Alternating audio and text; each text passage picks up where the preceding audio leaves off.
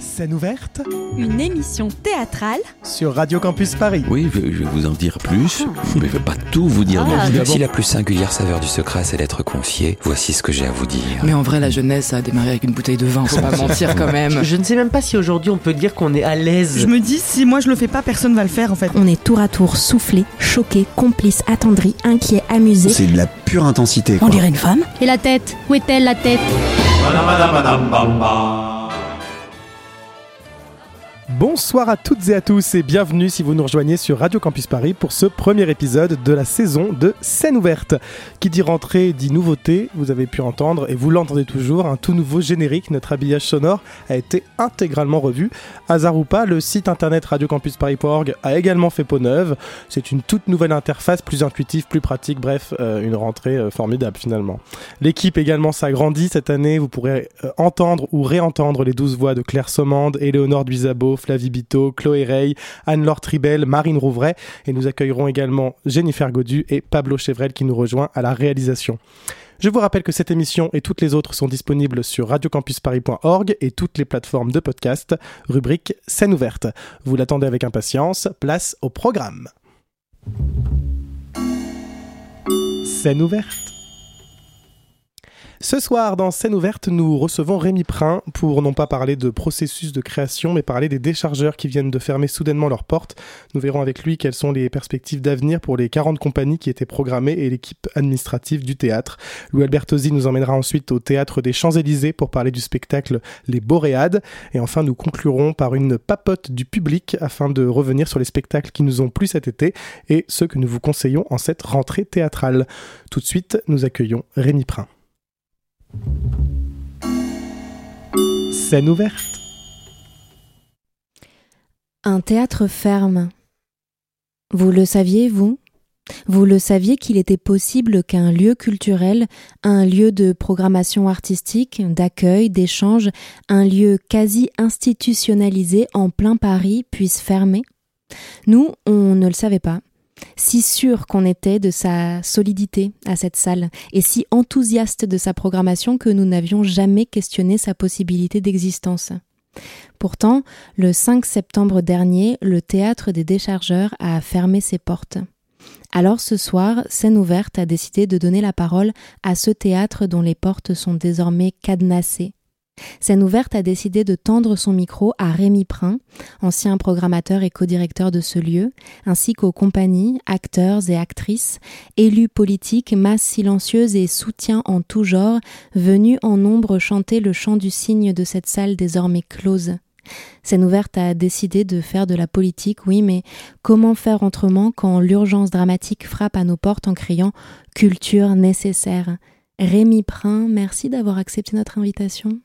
Bah, merci à vous.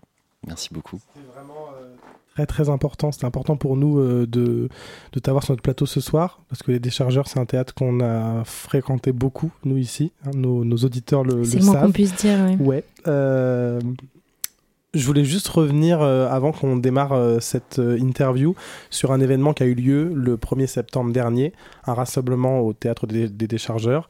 On était présents et donc on a, on a monté un petit reportage sur, euh, sur cet événement et on, on se retrouve juste après.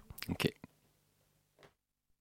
Bonjour à toutes et à tous, euh, bienvenue au Théâtre des Déchargeurs. C'est peut-être la dernière fois qu'on va pouvoir faire l'annonce euh, avant un spectacle, donc on en profite un peu. Les déchargeurs, ça a été euh, notre maison, à tous et à toutes, euh, intermittents, intermittentes, euh, permanents, compagnie, euh, même pour le public, je le crois. C'est un lieu culturel qui va fermer, qui, qui, qui, avait à cœur de mettre en avant et d'aider et de soutenir la jeune création et des compagnies émergentes. Et euh, cet endroit est en train d'être vendu. Euh, donc ils ont euh, déposé le, bilan. Il y a une décision judiciaire qui va être rendue le 5 septembre parce que ça va fermer et que ça va devenir un hôtel de luxe pour les JO. Et on parle d'un lieu historique qui est classé, c'est-à-dire qu'en fait il y a une partie du théâtre, euh, on dit que c'était l'ancien laboratoire de Nicolas Flamel. Donc il y, a- tout ça qui se joue. Pardon, je suis un peu émue, donc je, bafouille beaucoup. Et euh, mais c'est rassurant, c'est rassurant de voir qu'il y a plein de gens qui se sont déplacés, qu'on est là, qu'on ne lâchera rien. Il y a beaucoup de monde. Malgré tout, pour les compagnies émergentes et immergées, la fermeture des déchargeurs reste très inquiétante. Il s'agissait du seul théâtre indépendant qui organisait deux fois par an des rencontres pour les compagnies qui le souhaitaient, pour présenter leur spectacle, ce qui pouvait aboutir à une programmation. Il n'y aura plus de lieu aussi emblématique en plein Paris pour jouer les premières dates de nos créations et espérer faire venir plus facilement des programmateurs et programmatrices. C'est une catastrophe. Les, les banderoles parlent d'elles-mêmes, la, tête des gens, c'est fou, il y a une espèce de silence comme ça autour de nous parce qu'on est tous, je crois, un petit peu hagards en fait. Euh, ça ne pouvait pas arriver. Pas un lieu comme les déchargeurs. Euh, pas après tout ce qui a été fait au bout de deux ans et, et, et, et tout ce qu'il y avait encore y a, à il y a faire. deux ans là de cette reprise, mais c'est un théâtre qui existait déjà. Bien avant. sûr, mais qui a au moins 40 ans Ouais, euh, et, et qui, n'avait, euh, qui, qui avait son public. Qui, et là, avec la reprise, ça, ça commençait aussi déjà à fidéliser. Si, si, on, si on se dit qu'on n'a aucune chance, tout est perdu. Quoi. Il faut, il faut qu'on se batte, il faut qu'on garde espoir. Euh, Garcia a dit qu'il vit avec, le- avec l'espoir, vit avec le cancer. Là, ce soir, moi, je suis pas d'accord avec ça. Euh, je pense qu'il va falloir, euh, il faut, cancer, il faut c'est le- rester là, c'est ça. Mais bien sûr, mais bien sûr. Euh, on a su euh, en plein milieu de l'été que le théâtre allait fermer alors qu'on avait programmé toute une saison et qu'on n'était pas du tout euh, bah, prêt à se dire que c'était fini. Donc 40 euh, compagnies, c'est ça? 40 compagnies et, euh, et vraiment on l'a su la veille de notre départ en vacances. Toute la mobilisation que vous voyez là, on a dû la gérer de nos lieux de vacances. Autant dire qu'on n'a pas eu de vacances. Euh, et en fait, c'est à la fois pour euh, célébrer le lieu euh, une dernière fois peut-être, réunir toutes les compagnies qui sont passées, qui devaient passer, les spectateurs, les, les soutiens, et surtout montrer que c'est un théâtre essentiel, surtout dans le modèle économique qu'il propose. Que énormément de compagnies émergentes euh, se, disent, se demandent vraiment euh, où est-ce qu'elles vont jouer euh, si on disparaît. Parce que bah voilà, on est un lieu qui promeut la jeune création et qui la promeut vraiment. En deux ans, on a programmé 200 spectacles, donc voilà. 200 Et- spectacles qu'on a vus en partie. Et, euh, voilà, et en fait, euh, l'idée de ce soir, c'est de montrer que, au-delà du lieu, euh, la ligne artistique, les déchargeurs doivent continuer à exister, même si c'est ailleurs, même si c'est dans d'autres locaux, mais que notre mission, elle est essentielle, que si on disparaît, euh, il va y avoir un énorme trou dans le, monde culturel théâtral. Donc voilà, c'est aussi pour euh, faire entendre ça ce soir et, se battre pour ça, euh, se battre aussi parce que je dis que euh, euh, on veut sortir propre de la saleté dans laquelle euh, notre directeur nous a mis. Et sortir propre, c'est reprogrammer par exemple toutes les compagnies qui devaient jouer. Et là, à l'heure actuelle, on a déjà réussi à reprogrammer 15 compagnies. Et je m'arrêterai pas là, enfin, on s'arrêtera pas là. Notre objectif, c'est vraiment de reprogrammer les 40 compagnies. On ira jusqu'au bout. À la, la différence de notre directeur, on a le sens des responsabilités. Et c'est aussi ça que j'avais euh, envie de dire aussi ce soir à tout le monde. Est-ce qu'il est attendu ce soir, euh, le directeur? Non, bien sûr que non. Plus largement, nous souhaitons que le ministère de la Culture se penche sur la situation des compagnies immergées et émergentes et favorise les lieux indépendants qui les programment en créant des subventions adaptées. Je suis conseillère de Paris euh, du 20e arrondissement, mais je suis aussi présidente de la commission culture du Conseil de Paris. Et euh, voilà, donc nous on est, très tristes parce que c'est vrai qu'il y a de moins en moins d'espace euh, de liberté, d'espace pour la, création émergente. Toute la création est durement attaquée en ce moment. Et voilà, donc à chaque fois qu'un un lieu comme ça ferme, ben, c'est un coup dur pour, pour la, création et la, vie de la culture et, et la pluralité de la culture. Je, pense à des lieux, on verra, il faut réfléchir, euh, voir effectivement au moins à ce que euh, ce qui se passait ici, même si c'est plus ici, puisse euh, vivre ailleurs. euh, c'est euh, c'est une bonne idée. Moi, ce que j'aimerais, c'est que la mairie de Paris prenne acte du fait que, au-delà qu'on soit un théâtre privé, on a fait un, on a fait un travail énorme sur la scène émergente et que peut-être que s'ils nous relogent, parce qu'évidemment, là, on n'a pas de directeur, donc on n'a pas de fonds, il faudrait peut-être subventionner des projets comme cela. Et je pense qu'on a fait nos preuves en à peine euh, deux ans de- d'exploitation. On a lu euh, que euh, le public n'avait pas été au rendez-vous. Est-ce que vous êtes d'accord avec euh, cette phrase? Non, je ne suis pas d'accord dans le sens où je pense que n'importe quel spectateur qui a fréquenté le lieu se rend compte que oui, de temps en temps, on avait des spectacles qui marchaient pas, mais il y a eu des énormes succès ici, vraiment. Enfin, plein de compagnies pourront le dire ici. Je pense qu'en effet, euh, le lieu venait d'ouvrir. Il a décidé au bout d'un an et demi que le lieu n'était pas rentable. Le modèle économique qu'on avait construit avec lui, il était sur 5 ans. C'est évident qu'au bout d'un an et demi, on n'est ni à l'équilibre, ni, euh, ni rentable. Donc euh, pour moi, c'est une excuse bidon auquel personne ne croit et personne n'est dupe et qui cache son intention, lui, juste de jeter l'éponge parce que sa présence sur le lieu, de toute façon, montrait bien que la direction, ça l'intéressait pas beaucoup et il a préféré euh, sacrifier toute son équipe et sacrifier ce lieu plutôt que d'essayer de trouver des solutions pour faire en sorte que le lieu continue.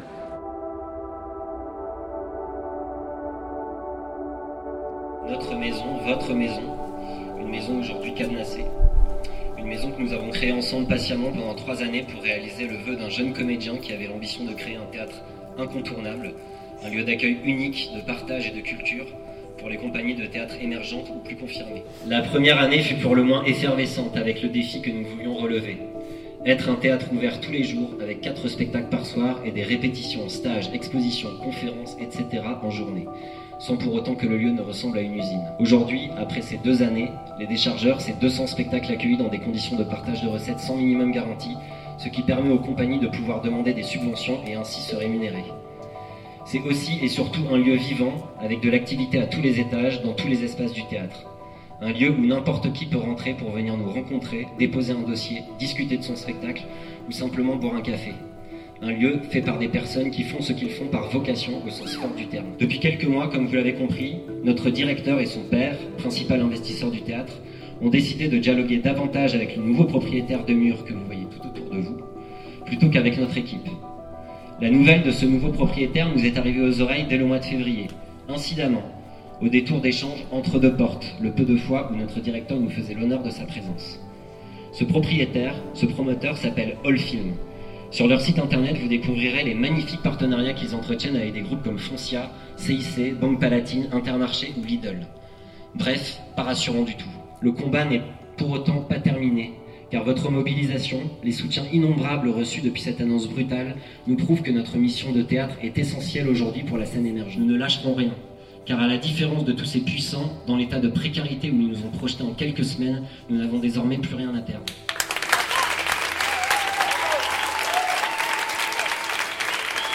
On a entendu euh, Rémi Prin euh, donner la liste euh, des théâtres qui allaient accueillir les compagnies déprogrammées du théâtre des déchargeurs de cette saison culturelle. Euh, il appelait de ses voeux peut-être des théâtres subventionnés. En tant qu'élu du 20e, est-ce que le théâtre de la colline euh, pourrait euh, accueillir ces Ah bah, compagnies je peux pas parler à leur place, hein, mais pourquoi pas, je sais pas du tout. euh, oui. Les plateaux euh, sauvages aussi. Les plateaux sauvages, euh, il faut, voilà, euh, nous on peut pas se mettre à la place des directeurs de ces théâtres-là, hein, euh, parce qu'ils ont quand même liberté de, de choix, mais il faut leur, le- leur demander. Je pense qu'il y a quand même un esprit de solidarité dans le 20e. Euh, espérons qu'ils puissent fonctionner à ce niveau-là, euh, qu'ils aient de la place aussi parce qu'ils ont leur propre programmation, mais moi, je, oui, il faut qu'ils leur demandent, effectivement. Vous venez d'entendre les voix d'Ophélie Lemann, comédienne, Raphaël Primet, conseillère de Paris et présidente de la commission Culture, Patrimoine, Mémoire, les représentants des employés et des compagnies programmées, ainsi que Rémi Prin, programmateur des déchargeurs, qui est donc avec nous euh, ce soir. Euh, que dire après euh, c'est Ça nous remet de... Enfin, de, de entendre tout ça, ça remet euh, un peu en, en arrière et de se dire aujourd'hui, déjà, qu'est-ce qui, qu'est-ce qui a bougé par rapport à ce qu'on vient d'entendre? Euh, bah déjà, merci pour le montage, Mhm. parce que c'est hyper émouvant de réentendre ça, et comme euh, je ne m'étais pas entendu, ça fait toujours bizarre. Euh, Qu'est-ce qui a bougé? Euh, ben, On a eu des... On a réussi à avoir ce fameux rendez-vous avec la mairie de Paris, et surtout, ce qui a bougé, c'est que à l'heure actuelle, on est quasiment à 20 spectacles reprogrammés. Et une très bonne nouvelle aussi, c'est que ça y est, les théâtres euh, subventionnés de la mairie de Paris sont rentrés dans, dans la danse. Donc voilà, donc ça c'est une excellente nouvelle. La colline? Non. Non. je, je te voyais sourire euh, quand non, on non, la colline. euh, mais ça pose une vraie question Mm. euh, sur laquelle on pourra revenir peut-être. Non, en fait, ce qui s'est passé, donc, c'est que le, le- donc le, la liquidation a été déclarée le 5. Donc le 5, c'était officiellement fini pour les déchargeurs. Euh, et le 7, on a été reçu euh, à la mairie de Paris avec euh, une partie de l'équipe et dans le cabinet de Karine Roland. Et en fait, ce qui a été formidable, et je tiens vraiment à le saluer parce que voilà, moi je, il, je sais qu'il l'a fait spontanément, mais c'est que Adrien Devant, donc le directeur du théâtre Paris-Villette, a tenu à, à être présent à cette réunion pour représenter se faire un peu le porte-voix de, Des des, théâtres, des théâtres subventionnés de la mairie de Paris. Et en gros, euh, il a décidé de prendre à sa charge, euh, on va dire, le, dialogue avec tous les autres euh, théâtres subventionnés de la ville de Paris pour essayer de voir s'il ne pouvait pas reprogrammer un, certain nombre de, des spectacles qui pour le moment n'avaient pas été reprogrammés. Et ça a porté ses fruits parce qu'on a déjà deux spectacles là qui ont été reprogrammés au théâtre de l'Athénée. Euh, donc c'est bien parce qu'ils sont passés des chargeurs à l'Athénée, ce qui est quand même euh, chouette. Euh, par le biais du, du théâtre Bastille, parce qu'ils ont des partenariats avec le théâtre Athénée. Et je sais que là, les théâtres subventionnés se sont réunis jeudi dernier pour justement essayer de voir avec leur planning, etc., si s'ils pouvaient en prendre certains. Donc j'ai pas encore eu de retombées de cette réunion, mais voilà, je pense qu'ils vont quand même réussir à en prendre. Alors évidemment pas tous, hein, c'est Mm. évidemment pas ce que je demandais, mais qu'ils ils viennent en appui aux théâtres privés qui eux, évidemment, comme on les connaissait, sont venus à notre secours euh, bah, immédiatement. Quoi. Il y a des théâtres, il y a des théâtres privés qui ont qui eux aussi ont pris sur leurs vacances. euh, je Le les ai- je- LGND, euh, notamment, a pas mal reprogrammé. ah bah vu. le théâtre du Douane euh, ouais, c'est des, c'est des amis de longue date et je veux dire vraiment, il m'a, il m'a, on a géré ça de nos lieux de vacances respectifs. Quoi. Mm. Je sais qu'il était en vacances avec sa famille, on, on savait régulièrement au téléphone et voilà, on a, il a vraiment Mm. lui aussi pris sur ses vacances pour récupérer donc six spectacles. Le lavoir moderne parisien aussi. Euh, le théâtre La Flèche a repris un spectacle aussi. Enfin voilà, ça c'est en train vraiment de, suivre son cours. Il y a les Saillons aussi qui reprogramment certains spectacles. Enfin voilà. En fait, j'ai des retombées un peu tous les jours. Donc ce que je fais, c'est que j'essaye de bah voilà d'actualiser. Et puis aussi ce qui était très important pour Emmanuel Geoffrey euh, et moi parce que c'est vraiment euh, c'est aussi c'est important de le dire, je fais vraiment pas ça tout seul. hein. Mm. On- c'est surtout avec Emmanuel Geoffrey, donc ma collègue, euh, avec qui d'une certaine manière, même si en effet on n'était pas du tout directeur, on co-dirigeait vraiment artistiquement le lieu euh, en interne, euh, donc qui était elle chargée de com, mais euh, qui s'occupait de quasiment tout l'administratif du lieu. Euh, c'est vraiment elle aussi qui m'a bah, qui, qui gère ça et ce qu'on a fait aussi c'est que comme notre directeur n'a pas les accès au site internet on a fait un putsch sur le site internet donc maintenant si vous allez sur le site internet donc il y a évidemment la pétition qu'on continue à, à essayer d'alimenter qui là doit être à 7000 signatures il me semble euh, qui a été réactualisée depuis le- la Mm. liquidation et c'est sur, et surtout sur le site internet tous les spectacles reprogrammés sont annoncés et en fait, quand on clique dessus, on a un lien qui redirige directement sur la billetterie du, du théâtre qui a reprogrammé. Mm. Et ça, on l'actualise. Dès qu'on a des retombées, on l'actualise, on l'actualise. Et vraiment, euh, moi, je le redis, euh, c'était dans, dans ce que tu as gardé de, de mes interventions. Moi, je, je pense que ce qui est vraiment important pour Emmanuel et moi, qui étions très proches de toutes ces compagnies, et voilà, c'était des spectacles qu'on aimait et qu'on avait envie de défendre à fond, bah, on veut vraiment, enfin, moi, je, vraiment, je, je lâcherai pas, quoi. Je veux vraiment qu'ils soient tous reprogrammés.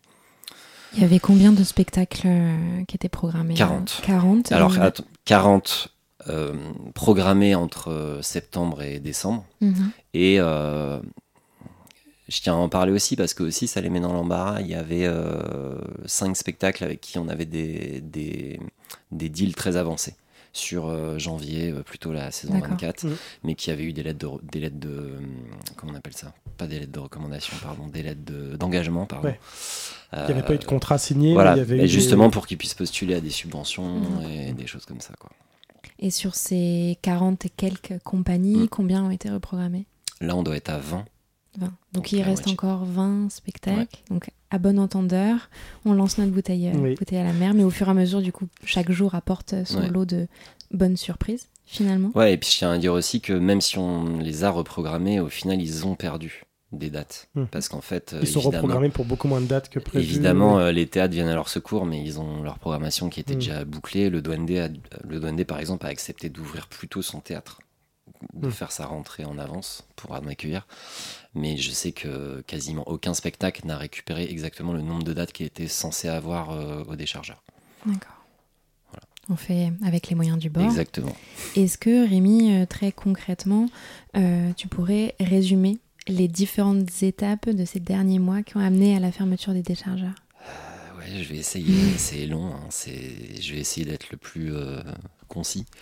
Euh, bah voilà, ce qu'il faut déjà savoir, c'est qu'on était une équipe euh, très soudée depuis, euh, depuis l'ouverture, mais qu'on avait un directeur qui était euh, paradoxalement de plus en plus absent et qui vraiment prenait à sa charge bah, de moins en moins de choses au sein du théâtre. Donc ça, c'était déjà une problématique, mais on était bien dans notre travail, donc on avançait quoi. Et en fait, ce qui s'est passé, c'est qu'on a su que les, murs, donc et les murs du théâtre, mais tout le bâtiment en fait, hein, vraiment, c'est un grand bâtiment dans lequel on est. Euh, on, était euh, racheté par le propriétaire d'avant a tout vendu, un nouveau propriétaire. Ça, on l'a su en février. et en fait, à partir de là, on est rentré un peu dans un dans un dialogue euh, très incertain avec notre directeur où euh, il avait l'air à la fois de dire que euh, ça allait pas le faire avec ce nouveau propriétaire, mais quand on lui demandait plus de détails, il disait qu'il pouvait pas nous en dire plus, etc. Euh, et en fait, euh, comme à chaque fois il disparaissait deux semaines et qu'on le revoyait pas plus tard, bah, on était toujours dans l'incertitude. Donc, si tu veux, ça a commencé à nous angoisser beaucoup. Et en fait, euh, ce qui s'est passé très concrètement, c'est que il a commencé à me dire qu'il fallait que j'arrête de programmer à partir de janvier 24. Donc je lui ai dit mais ça veut dire quoi? Est-ce que ça veut dire qu'on ferme en janvier 24 Il m'a dit non mais pour le moment je préfère pas euh, et tout ça. Euh, le problème c'est que moi il y avait des compagnies qui me harcelaient parce qu'ils attendaient ma réponse pour être programmé en 24 et je savais que plus je les faisais attendre plus ils allaient euh, bah, pas postuler ailleurs, pas, pas avoir de d'engagement qui leur permettait d'avoir des subventions parce que c'est toujours comme ça que ça marche. Et donc un jour, j'ai, mais mon, enfin voilà, mon directeur ne voulait pas que je dise ce qui se passait qu'il y avait un nouveau propriétaire et qu'on était entre guillemets menacé. Ça aussi, c'est très bizarre qu'il ne veuille pas communiquer là-dessus. Finalement, je l'ai quand même fait parce qu'à un moment donné, les compagnies, il fallait bien que je les informe. J'ai eu une menace de licenciement pour avoir euh, dévoilé cette info et c'est là que vraiment, avec toute l'équipe, on s'est dit il y a vraiment un problème. Et comme il nous proposait aucune réunion, on a dû provoquer trois réunions. Et c'est au cours de ces trois réunions qu'on a su euh, d'une qu'il avait envie d'arrêter qui avait, je cite, plus envie de se battre. Euh, donc en gros, il voulait nous abandonner et qu'il allait euh, tout faire pour qu'on euh, finisse la saison, c'est-à-dire décembre 24. Tous les spectacles qui avaient des engagements décembre contractuels. 23, Pardon, décembre 23. Euh, voilà, et en fait, euh, c'est là que nous, on a commencé à lui dire, mais laisse-nous euh, en parler, laisse-nous alerter la mairie de Paris, laisse-nous essayer de trouver un nouveau repreneur si toi tu as envie de partir. Et il nous a vraiment interdit parce que, soi-disant, que ça allait gêner ses négociations avec le propriétaire. Donc là-dessus, on est parti en. On a, après, on a eu un festival qui nous avait demandé d'organiser, où il n'est pas venu voir un seul spectacle, le festival des débardeurs, alors que c'était lui qui nous avait demandé d'organiser, qui s'est très bien passé. Et, tout, ça pour, tout ça pour arriver au fait qu'on s'apprêtait à partir en vacances, et on partait pas en vacances serein, mais on partait en vacances en se disant bon, à la rentrée, on va se battre, quoi. On va, on va se mobiliser. Euh, moi, j'avais déjà commencé un peu à avertir les compagnies qui étaient censées jouer. Elles m'avaient toutes dit, mais bien sûr, on va prendre la parole à la fin des spectacles et tout ça. Et en fait, euh, il s'était aussi engagé auprès des intermittents. Donc, on a quand même sept intermittents hein, qui bossent au déchargeur. Ils s'étaient engagés à leur signer leur contrat jusqu'en décembre parce que les intermittents, vu la situation, commençaient à dire on n'a plus trop confiance. Est-ce que tu peux t'engager à nous signer nos contrats? Parce qu'on a bloqué, nous, tout notre planning jusqu'en décembre et ça se retrouve pas comme ça du travail. Donc est-ce que tu t'engages? Voilà, il s'était engagé. Et en fait, du coup, euh, notre, euh, notre administratrice lui a envoyé, a envoyé à notre directeur les contrats des intermittents juste avant de partir en vacances, parce qu'elle voulait que ça soit fait avant de partir en vacances. Et en fait, c'est ça qui est le plus affreux, c'est qu'en fait, lui a répondu aux intermittents, je ne signerai pas vos contrats, parce qu'il y a peu de chances qu'on rouvre en septembre. Et en fait, c'est comme ça qu'on l'a su. C'est les intermittents qui m'ont appelé. J'étais en train de faire mes bagages pour partir en vacances. Et les intermittents m'appellent et ils me disent, en fait, euh, il nous dit là dans un mail qu'il va peut-être pas rouvrir en septembre.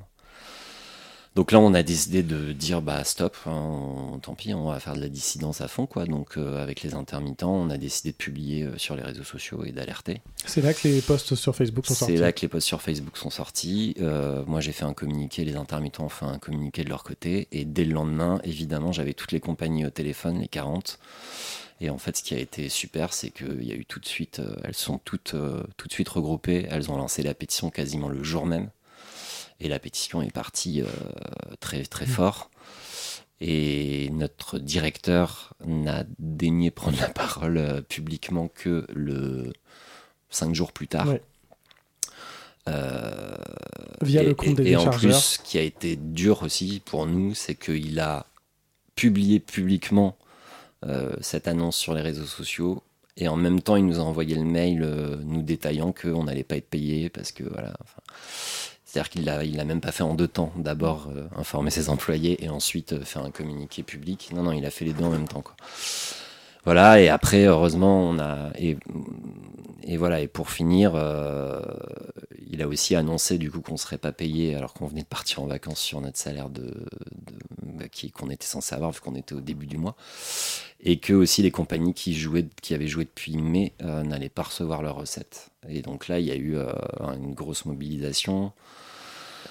Euh, en plus, lui, il jouait en même temps euh, au théâtre. À guichet fermé, guichet euh. fermé, donc ça, ça passait pas, quoi. Euh, je sais qu'il y a une, une personne d'une compagnie qui a été le voir hein, à la sortie et qui lui a dit écoute, voilà, enfin, c'est pas possible en fait. Enfin, si, si tu veux que ça se passe bien, il faut que tu fasses quelque chose. Et c'est là aussi où je remets vraiment en question cette histoire de cessation de paiement et de de il y a plus de sous parce que il a fallu deux jours de mobilisation pour que finalement on soit tous payés. Voilà, pour résumer en gros quoi. Très bien. Est-ce qu'on peut nommer cette personne car jamais son nom n'a été dit? Moi j'ai pas peur de dire, il s'appelle Adrien Grassard. Il s'appelle Adrien Grassard, voilà, son nom est tombé. Merci Rémi. Euh, tu nous as parlé du coup euh, des, hum, des salariés du, du théâtre des déchargeurs. Il y a eu une réunion entre eux et euh, les responsables culturels de la mairie de Paris le 7 septembre. Qu'est-ce qui a résulté de cette réunion? Alors,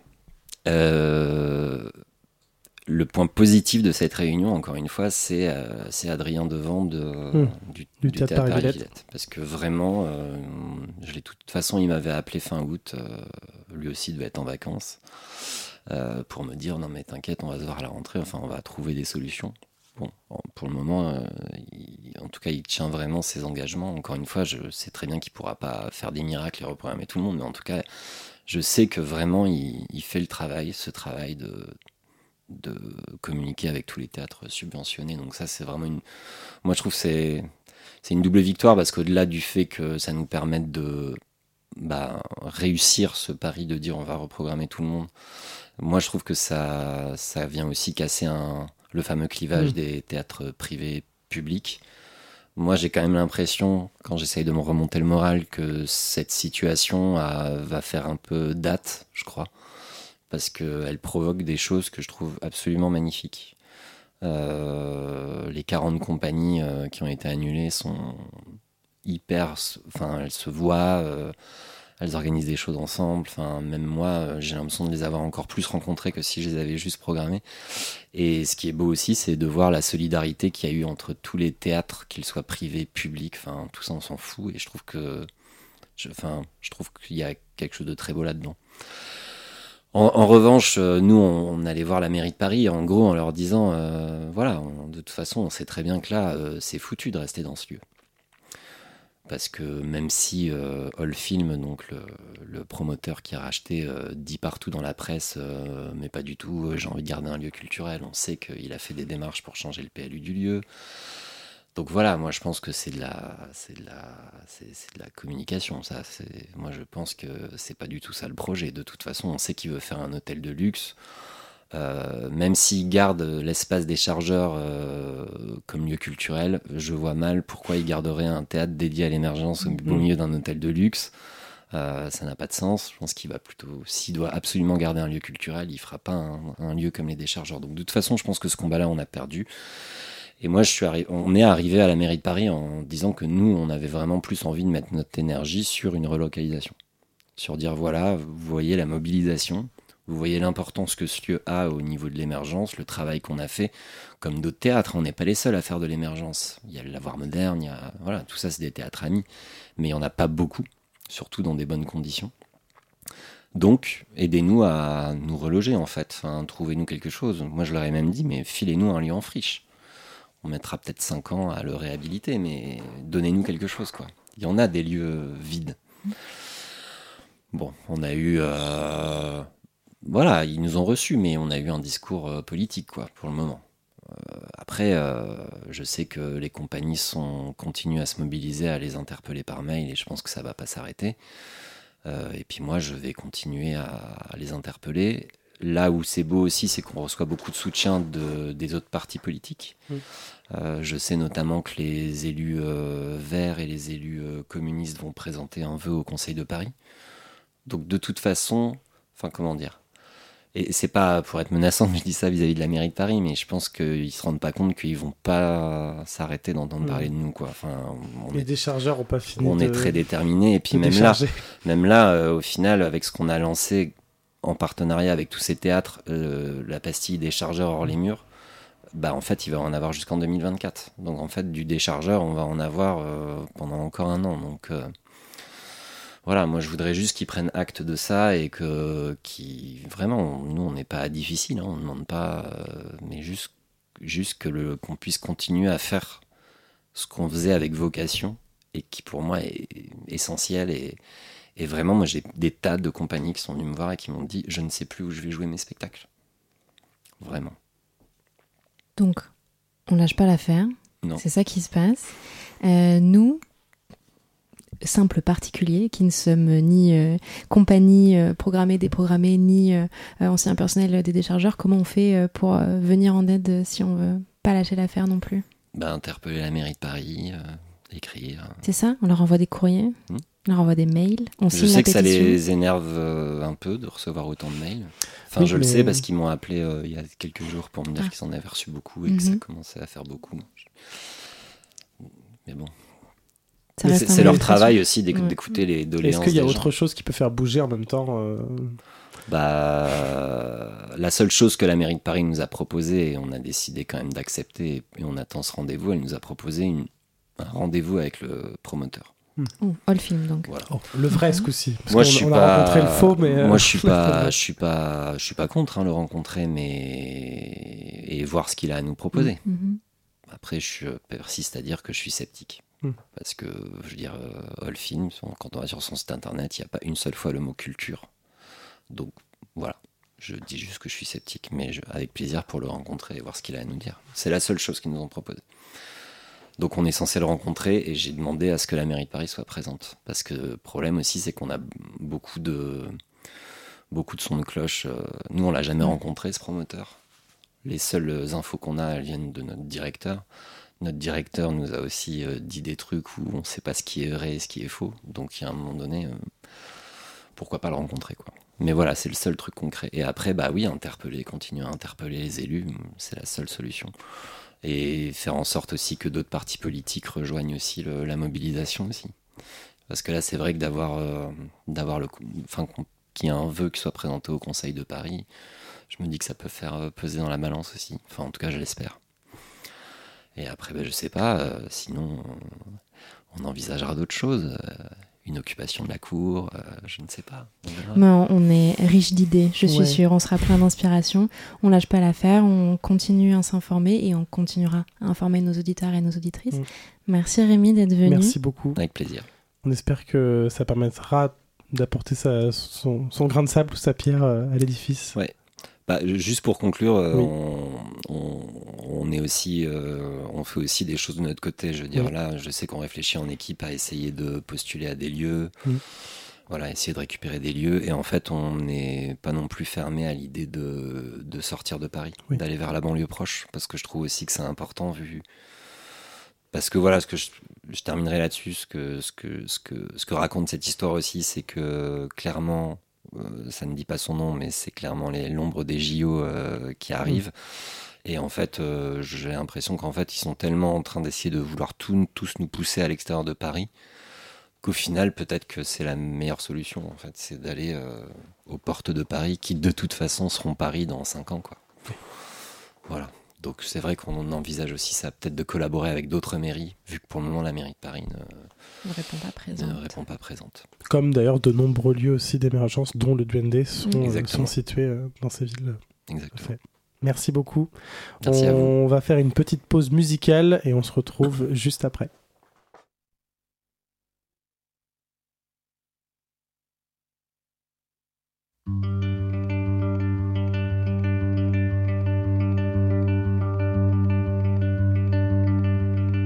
Ce matin, il est arrivé une chose bien étrange. Le monde s'est dédoublé. Je ne percevais plus les choses comme des choses réelles. Le monde s'est dédoublé. J'ai pris peur, j'ai crié que quelqu'un me vienne en aide. Le monde s'est dédoublé. Accueilli un ami qui m'a pris dans ses bras et m'a murmuré tout bas. Regarde derrière les nuages, il y a toujours le ciel bleu azur qui lui vient toujours en ami. Te rappeler tout bas que la joie est toujours à deux pas. Il m'a dit prends patience, mon ami prends patience, vers un nouveau rivage. Ton cœur est emporté, l'ancien territoire t'éclaire de ses phares, t'éclaire de ses phares.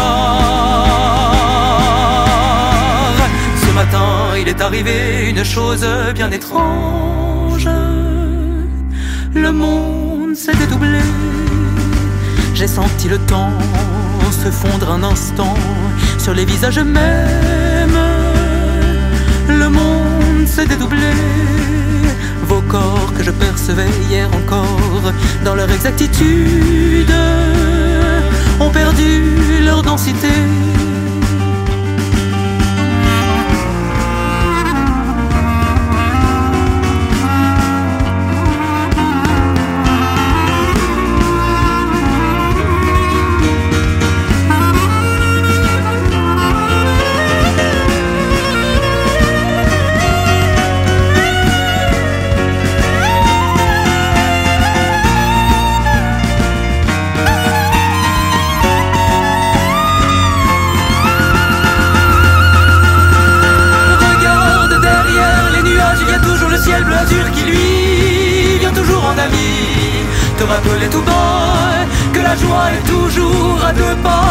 Il m'a dit prends patience, mon ami prends patience, vers un nouveau rivage. Ton cœur est emporté, l'ancien territoire t'éclaire de ses phares. Dessous de la nuit, il y a toujours le jour qui pose ses lumières sur un coin de la terre, te rappelant tout bas que la joie est toujours à deux pas. Je te dis prends patience, mon ami prends patience, vers un nouveau rivage. Ton cœur est emporté, l'ancien territoire t'éclaire de ses phares. Regarde derrière les nuages, il y a toujours le ciel bleu azur qui lui vient toujours en ami. Te rappeler tout bas que la joie est toujours à deux pas. Il m'a dit prends patience, mon ami prends patience, vers un nouveau rivage. Ton cœur est emporté, l'ancien territoire t'éclaire de ses phares, t'éclaire de ses phares. Vous êtes toujours sur Radio Campus Paris dans l'émission Scène ouverte. On nous apprend, on l'a pas dit en, en direct euh, avec Rémi, que euh, France TV a approché euh, l'équipe des déchargeurs pour faire un reportage sur les effets possiblement néfastes des JO euh, sur la ville de Paris et autres d'ailleurs, je suppose. Euh, Voilà, donc on aura des infos également à la télévision. Stay Voilà. tuned. Les déchargeurs n'ont pas fini de faire entendre parler d'eux. Tout de suite, euh, direction le théâtre des Champs-Élysées et plus précisément les Boréades avec Louis Albertosi.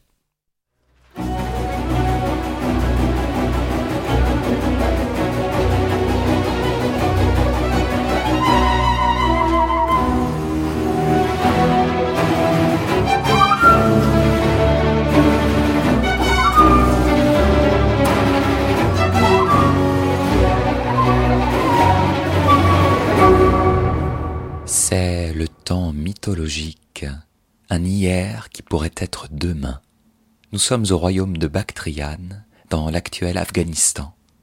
Alphys en est la reine, mais Alphys est seule. Elle doit trouver un époux, c'est l'ordre des choses. Boré, le dieu des vents du nord, veut que l'un de ses deux fils épouse la reine. C'est l'ordre des choses, dit-on. Borilé et Calisis, ce sont eux, les princes boréades, les rôles titres, des gens fiers de leur naissance et qui convoitent une femme qui domine pour la posséder et lui faucher son pouvoir. Mais on est chez Rameau, et rien ne peut se passer sans un invariable et puissant perturbateur, le sentiment amoureux. Alphys aime, évidemment pas un prince boréade, mais Abaris, un jeune homme qui ignore d'où il vient, une espèce d'orphelin chétif, un doux, un timide, qui aime aussi, mais persuadé que cette relation est impossible.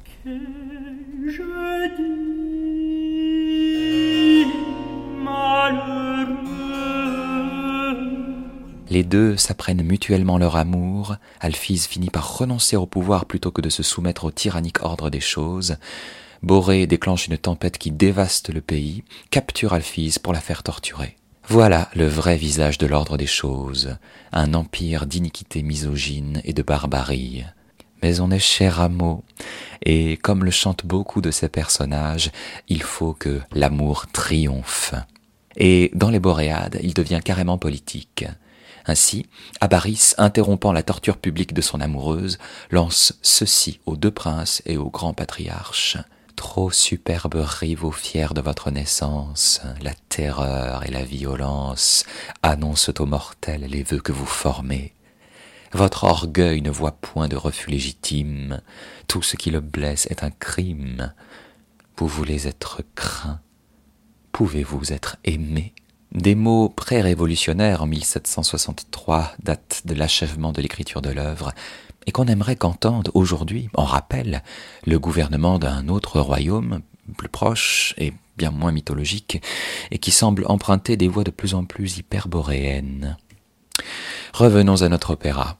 Si le livret des Boréades étonne, la musique, elle, dépasse tout simplement l'entendement. Écrite par un compositeur vieux de 80 ans, elle témoigne d'une vigueur, d'une modernité, d'une émotion absolument inouïe en cette seconde moitié du XVIIIe siècle. Le dernier opéra de Rameau est un véritable chant du cygne, un chef-d'œuvre de tous les instants et, pour le dire comme je le pense, une véritable bombe sensorielle.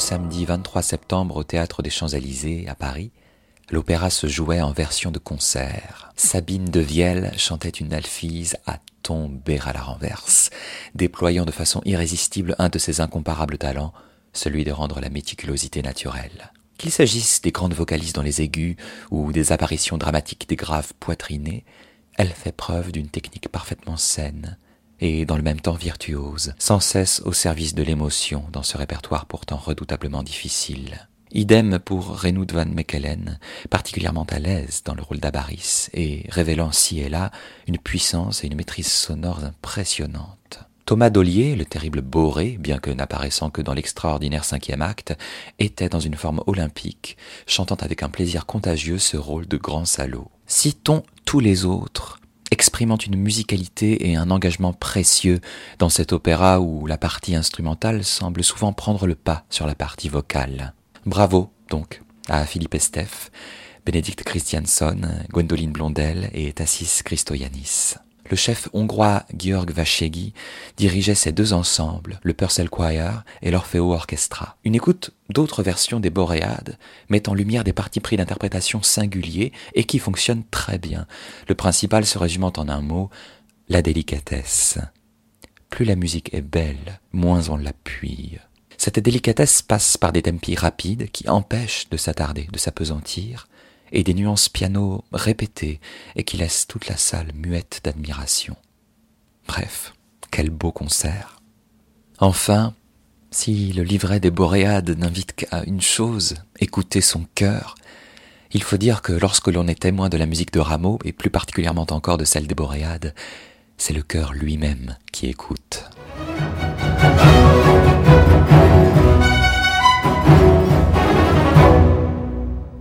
Merci Louis, merci pour, euh, pour ces mots toujours aiguisés. Euh, je vous avais promis une papote du public, et eh bien je vous ai menti. Euh, nous allons faire un rendez-vous au théâtre. C'est parti. J'aimerais aller au théâtre, mais je sais pas quoi voir. Ça tombe bien, c'est l'heure de rendez-vous au théâtre. Rendez-vous au théâtre Tous les 15 jours, on vous partage nos coups de cœur. Rendez-vous, rendez-vous au théâtre.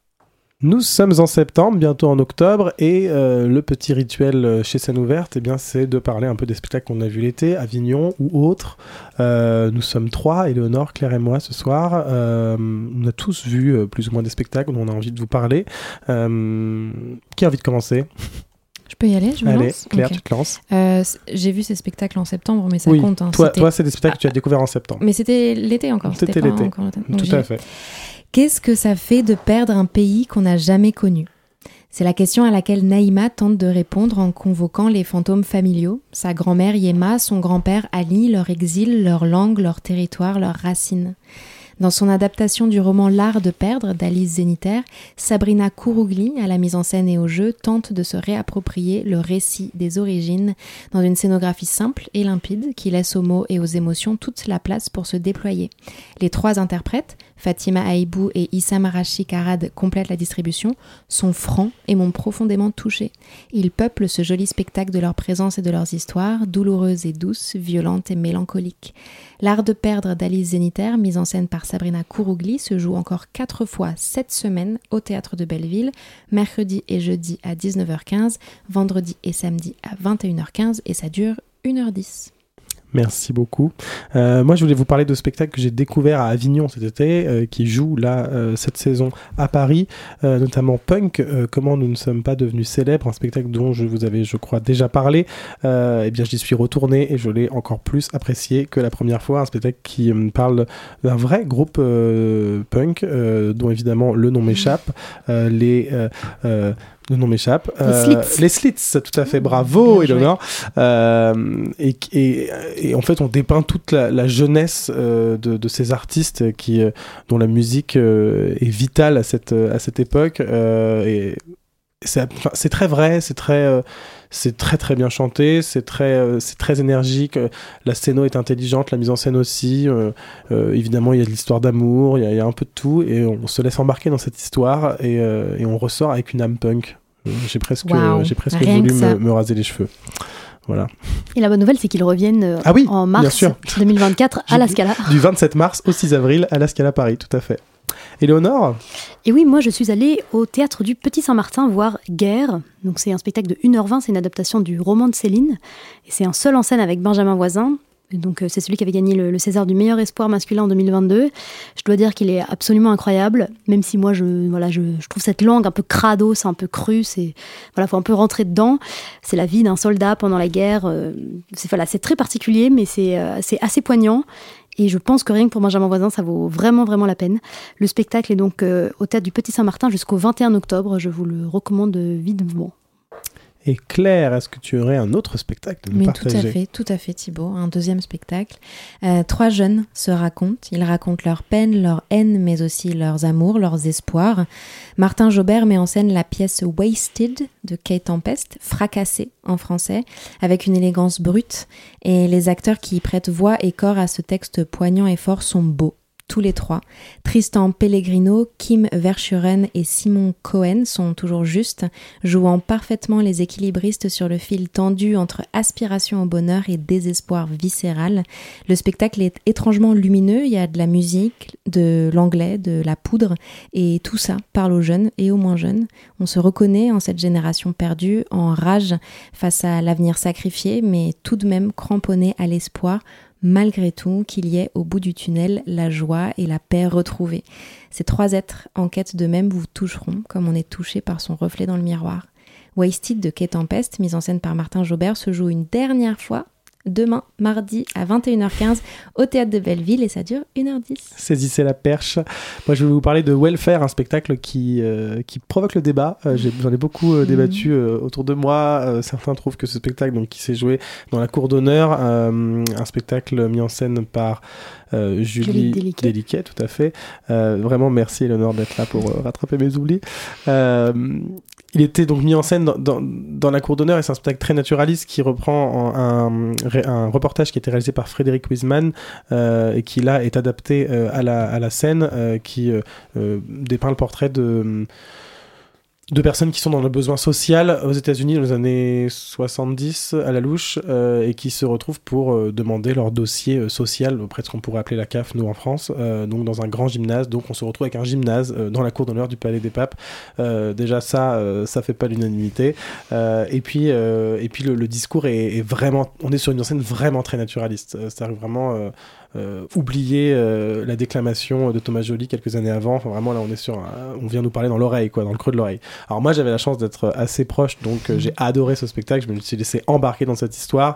Euh, j'ai- j'ai- je trouve que c'est fait avec une précision assez folle. Vraiment, on croit à tout, on, s'attache à tous ces personnages. On, et, enfin, on se voit en plein spectacle ne pas savoir pour qui prendre parti, même si on n'a pas à prendre parti, mais à se dire, en fait, je comprends ce qui se passe du côté de, de, de ces personnes dont c'est le métier et qui- qui ne peuvent pas en fait euh, euh, répondre aux demandes et aux besoins. Et en face, les gens qui sont dans le besoin et on, et on ne fait que faire des allers-retours, euh, s'auto-juger, s'auto. Enfin, c'est, je trouve que c'est une, une vraie leçon ce spectacle et ça va rejouer euh, en intérieur cette fois-ci.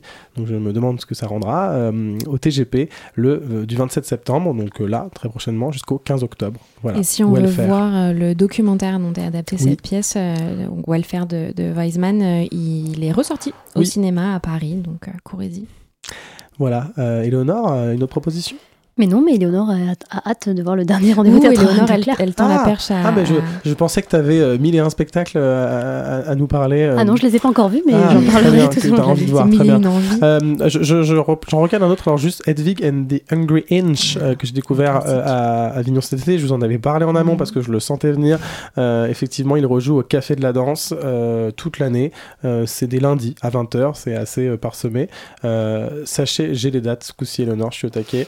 Euh, ce spectacle, absolument incroyable. Euh, c'est un spectacle qui vient du Off-Broadway. Euh, euh, je n'ai plus le nom du compositeur parce qu'évidemment, mais Eleanor va me le ressortir, j'en suis sûr. Là, c'est Brice Hillary qui euh, joue le rôle principal et en fait, c'est la mise en scène d'un concert. En fait, finalement, on assiste au concert d'une d'une d'une star du moment euh, qui, est, qui, est, travestie et euh, et le concert enfin et tous les personnages sont queer euh, on a enfin, c'est à la fois engagé euh, dans le dans, dans ce format là dans ce propos et aussi euh, euh, musicalement vocalement euh, euh, enfin dans l'acceptation de soi, dans l'acceptation des différences, dans, dans, le fait de s'assumer euh, sur scène ou non dans la vie aussi. Enfin, ça, il y a plein plein de sujets qui sont euh, qui sont euh, traversés. Euh, c'est absolument euh, intense et incroyable. Enfin, vraiment, on assiste à un concert euh, de hard rock aussi un peu. Enfin, quelque chose assez fou. Et le lieu choisi à Avignon était le Rouge Gorge. C'était déjà un lieu complètement atypique qui d'ailleurs ne recevait pas de spectacle d'habitude. Et là, le Café de la Danse,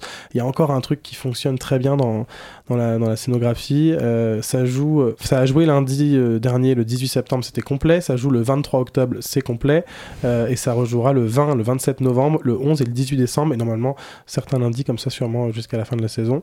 Euh, mais prenez-vous. Prenez, Faut s'y prendre prendre à l'avance, voilà, parce que vraiment, ça se remplit assez vite. Claire? Oui, bah je, c'est mon spectacle final. Ah. Euh, en ce moment, c'est le Festival d'automne à Paris. Et on y rejoue One Song de Miet Warlop que j'avais vu au Festival d'Avignon 2022. One Song, c'est une pièce musicale et sportive à la rencontre de la performance et de l'installation, un spectacle hybride donc, avec des chanteurs qui chantent, des musiciens qui jouent, qui sont aussi des athlètes qui courent et qui sautent, soutenus par des danseurs qui virevolent, des supporters qui tapent dans leurs mains en rythme, des chauffeurs de salle qui hurlent des commentaires sportifs incompréhensibles, le tout sur un rythme effréné qui mènera au chaos. On est emporté, bouleversé, entraîné. C'est une performance physique à couper le souffle. À voir donc pour avoir la respiration haletante, la sueur aux tempes et le rythme dans les veines. One Song de Meet Warlop se joue jusqu'au 1er octobre au théâtre du Rond-Point, du mardi au vendredi à 19h, le samedi à 18h, le dimanche à 17h et ça dure une heure. Je ne conseille que des spectacles à faible durée. Ah, mais très bien, je suis sûr que y a- y a plein, plein de gens seront, seront ravis de, de cette proposition. Moi je, moi, je suis ravie par ces- Welfare, moi je, je, je, vous ai pas dit, mais on part sur 2h30. Ah oui, hein, voilà. faut... Deux salles, deux ambiances. Voilà, deux salles, deux ambiances, mais, euh, mais, mais, mais voilà, chacun sa, sa proposition. Euh, J'avais un autre spectacle dont je vais vous parler, c'est, euh, vous avez dit romantique, pour interrogation, euh, un spectacle musical d'une harpiste qui nous, je crois que c'est elle qui a, qui a créé ce projet, qui ensuite a été mise en scène par Marine Guérin, euh, mais qui euh, euh, part de son expérience personnelle de harpiste et, du fait que c'est un peu les musiciens qui sont comme des musiciens atypiques au sein de la musique classique et de la musique de manière générale. euh, Enfin, elle rit de ça, elle nous en parle et elle, arrive à jouer seule là où elle, euh, nous dit que toute sa vie on lui a dit mais euh, qu'est-ce que tu peux faire avec ta harpe quoi Avec qui tu vas jouer Dans quel orchestre tu peux jouer Enfin, tu, n'iras nulle part avec ta harpe et elle, dit bah si, moi j'irai partout avec ma harpe et je vais y arriver. Et elle joue au théâtre de la Boussole le 1er octobre dans une version rallongée de ce qu'elle avait joué cet été à Avignon. Voilà, je, je vous le conseille c'est un spectacle où on découvre aussi pas mal de choses. On découvre la harpe aussi, parce que c'est un instrument que finalement on connaît, mais pas tant que ça. Enfin, là, on découvre vraiment des choses où elle, peut jouer des morceaux assez incroyables. Euh, et Jonas au grenier, que j'avais, j'en avais parlé aussi en amont du Festival d'Avignon, je l'ai vu, un spectacle absolument magnifique, euh, euh, avec vraiment euh, tout est beau, euh, le- le- les images, euh, la musique, euh, les, les- les personnages, euh, les comédiens et comédiennes, je- euh, les lumières. Vraiment, c'est vraiment juste euh, 1h20, je crois. On est plus sur le, le timing de Claire. Euh, 1h20 de, de, de- de beauté, vraiment, où on écoute les chansons de Michel Jonas chantées dans un grenier par des pantins qui se, qui se réaniment dans un atelier de couture. Eh bien, ils vont jouer au théâtre actuel La Bruyère tous les dimanches et lundis à 20h du 8 octobre au 18 décembre. Et je vous le conseille parce que c'est vraiment un petit cocon juste de vraiment de beauté. Voilà. Tout simplement. Euh, on a le temps de, de- de faire quelques petites propositions, Eleonore, rapidement, comme ça, allez, des petits Alors oui, pour euh, l'année 2023, s'il y a parmi vous des fans de comédie musicale, il y a Spamalot qui a démarré euh, il y a quelques jours au Théâtre de Paris. Oui. Il y aura bientôt le Soldat Rose, West Side Story au Châtelet à partir d'octobre, Mamma Mia au Casino de Paris, Notre-Dame de Paris au Palais des Congrès, etc. Le Roi Lion qui est etc. toujours là, voilà. On vous conseille Kid Manoir, un spectacle musical familial absolument incroyable. Et on se demande vraiment qui joue dedans parmi qui jouera euh, au théâtre Héberto à partir du 21 octobre. Euh, oui, non, il y a, voilà, niveau comédie musicale cette année à Paris, euh, on n'a pas fini de vous embêter avec parce que il y en a pas mal, hein, il y en a pas mal. Euh, merci beaucoup, c'était un rendez-vous théâtre un peu speedax et en même temps on a pris le temps. À bientôt. Nos coups de cœur tous les 15 jours, c'était rendez-vous au théâtre. Merci. Rendez-vous, rendez-vous au théâtre. C'est la fin de cette émission de rentrée. Il est l'heure de vous donner rendez-vous dans deux semaines, sans moi, mais avec le reste de l'équipe sur Radio Campus Paris. Je vous rappelle que vous pouvez retrouver cette émission et toutes les autres sur toutes les applications de podcast et notre site radiocampusparis.org, rubrique ouverte. Je dis sans moi, ça se trouve, on va s'en sortir à la, pré-enregistrée, elle ne sera juste pas en direct. En tout cas, à 20h la semaine pro- dans deux semaines, je ne serai pas là. Oh, le petit nouveau générique qui arrive. Je remercie nos invités du jour, Rémi Prin, enfin notre invité du jour finalement, mes partenaires d'émission, Claire Sommande et Eleonore Duzabo, notre réalisatrice incroyable, Marine Rouvray. Et enfin, je vous remercie, vous, très chers auditoristes, pour votre fidélité. Et je vous dis à dans deux semaines. Et d'ici là, vous connaissez la chanson Courez au théâtre Vous allez voir ce que vous allez voir. Oui, dans l'espace, parce que ce sera de la science-fiction. On est plus dans l'expérience que dans le fait de regarder une pièce de théâtre. La vie est folle, la vie est géniale. Dis-moi qui tu es Qui? Si je le savais, je ne te le demanderais pas. Et si tu ne sais pas, comment puis-je le savoir? Alors ça ne se voit pas, mais j'ai un sourire jusqu'aux oreilles. On a tous compris une chose ce soir-là, c'est que notre vie, elle est à nous et à nous seuls. Avec cette certitude que c'est bien trop précieux la vie pour ne pas en faire quelque chose de flamboyant. C'est pour moi la, la partition d'acteur la plus jubilatoire qui m'a été donnée de, de jouer. Je trouve qu'il vient sur scène avec une envie de se surprendre, de nous surprendre. euh. C'est au milieu du troisième acte que l'on passe de l'autre côté du miroir. D'habitude, euh, les comédiens, j'ai l'impression qu'ils viennent chez moi. Et là, euh, j'étais invitée chez eux. Le corps pris dans le sentiment amoureux est la plus belle des choses à voir. Le corps vivant, exultant, déchiré, déchirant, en mouvement, à l'affût, le corps cru, le corps à l'état brut. Tout un monde enchanté semble naître devant mes yeux. L'artiste nous invite à une plongée dans les textes qui l'émeuvent, qui l'inspirent, qui lui donnent envie. Alors il faut s'échauffer, tourner ses poignets, apprendre à applaudir, à huer, à exploser en sanglots. Tous les superlatifs fonctionnaient, je trouvais que c'était euh, dingue, c'était génial, c'était Se essentiel. passer, lui laisser la place à l'imaginaire. Et vive Radio Campus Ah, merci.